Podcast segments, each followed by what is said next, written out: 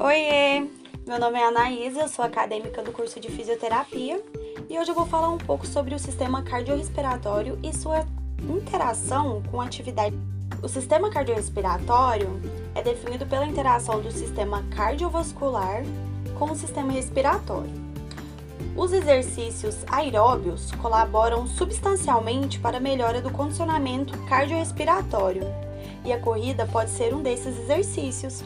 Uma corrida com duração superior a 40 minutos, de 3 a 4 vezes por semana, trará um aumento considerável no consumo máximo de oxigênio de um indivíduo ativo. O exercício aeróbio, no caso a corrida, estará ativando todos os grandes grupos musculares e todos os tipos de fibras, em especial as do tipo 1. A corrida é o método mais prático e fácil de treinamento aeróbico a ser realizado. Com a corrida, o treinamento das capacidades aeróbias poderá ocorrer dentro de métodos contínuos e intervalados. O exercício físico se caracteriza por uma situação que retira o organismo de sua homeostase, pois implica no aumento instantâneo da demanda energética da musculatura excitada e, consequentemente, do organismo como um todo.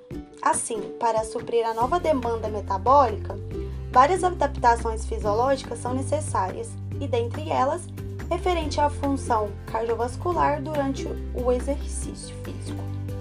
O tipo e a magnitude da resposta cardiovascular depende das características do exercício executado, ou seja, o tipo, a intensidade, a duração e a massa envolvida.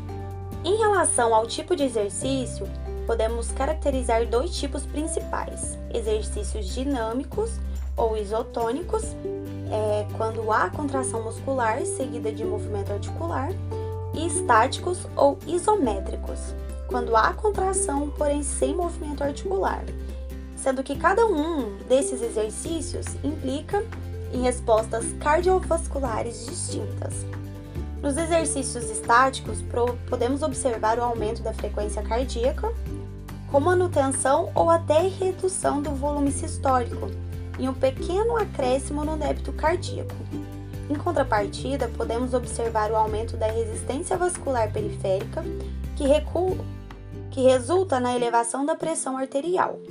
Esses efeitos ocorrem porque a contração, contração muscular mantida durante a contração isométrica promove obstrução mecânica do fluxo, fluxo sanguíneo muscular, o que faz com que os metabólicos produzidos durante a contração se acumulem, ativando a quimiorreceptores musculares, que promovem um aumento expansivo da atividade nervosa simpática. As atividades físicas trazem grandes benefícios para o nosso corpo e também para a nossa mente.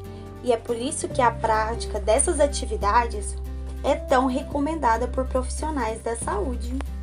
Bom, esse foi um breve resumo sobre o sistema cardiorrespiratório e suas interações com as atividades físicas. Eu espero que vocês tenham gostado e deixo aqui o meu muito obrigado.